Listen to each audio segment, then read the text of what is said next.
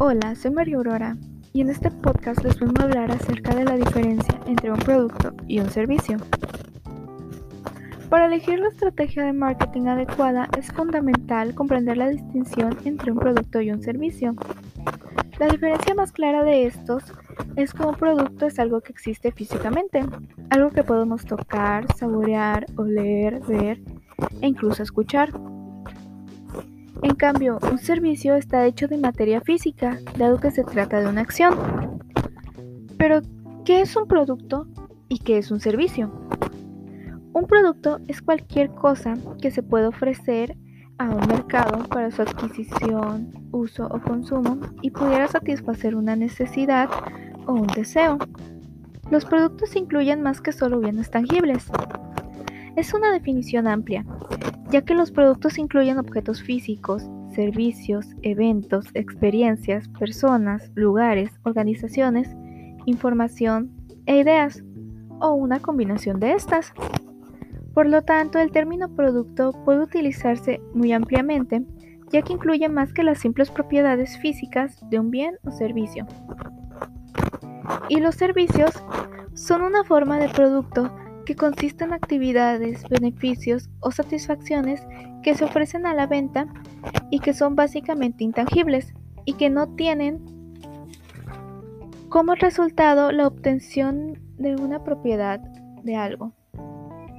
Gracias a esto ya podemos identificar las diferencias entre un producto y un servicio. Una diferencia es la tangibilidad, ya que como se mencionó antes, los servicios son intangibles, o sea que no se pueden tocar.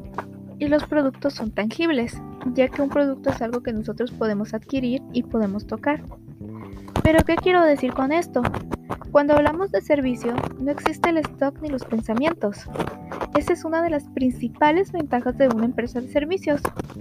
Mientras que por el lado de los productos, son mucho más fáciles de presentar justamente por su tangibilidad. Estandarización. Los productos son producidos de una forma estándar, o sea que todos son iguales, mientras que los servicios son heterogéneos, porque dependen de cada experiencia individual. Producción y consumo. Estos son claves dentro de la cadena de suministro. En el caso de los productos, la producción y el consumo se dan en momentos distintos. En cambio, los servicios tienen su producción y consumo al mismo tiempo.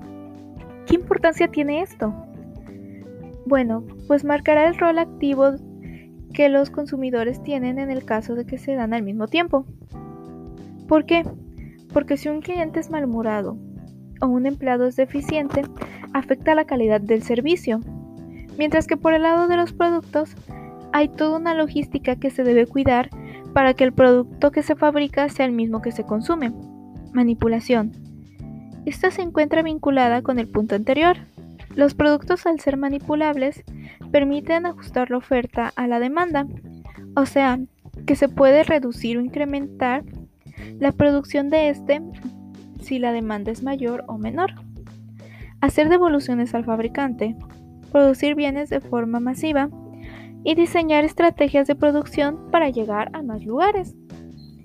Por el lado del servicio, al no ser manipulables, no permiten la devolución de lo, que lo cual puede generar problemas ante el descontento de algún cliente.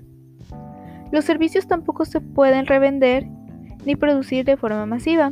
Esto hace que cada servicio sea una experiencia única. Bueno, gracias a esto espero que les haya quedado claro la diferencia entre un producto y un servicio. Gracias, adiós.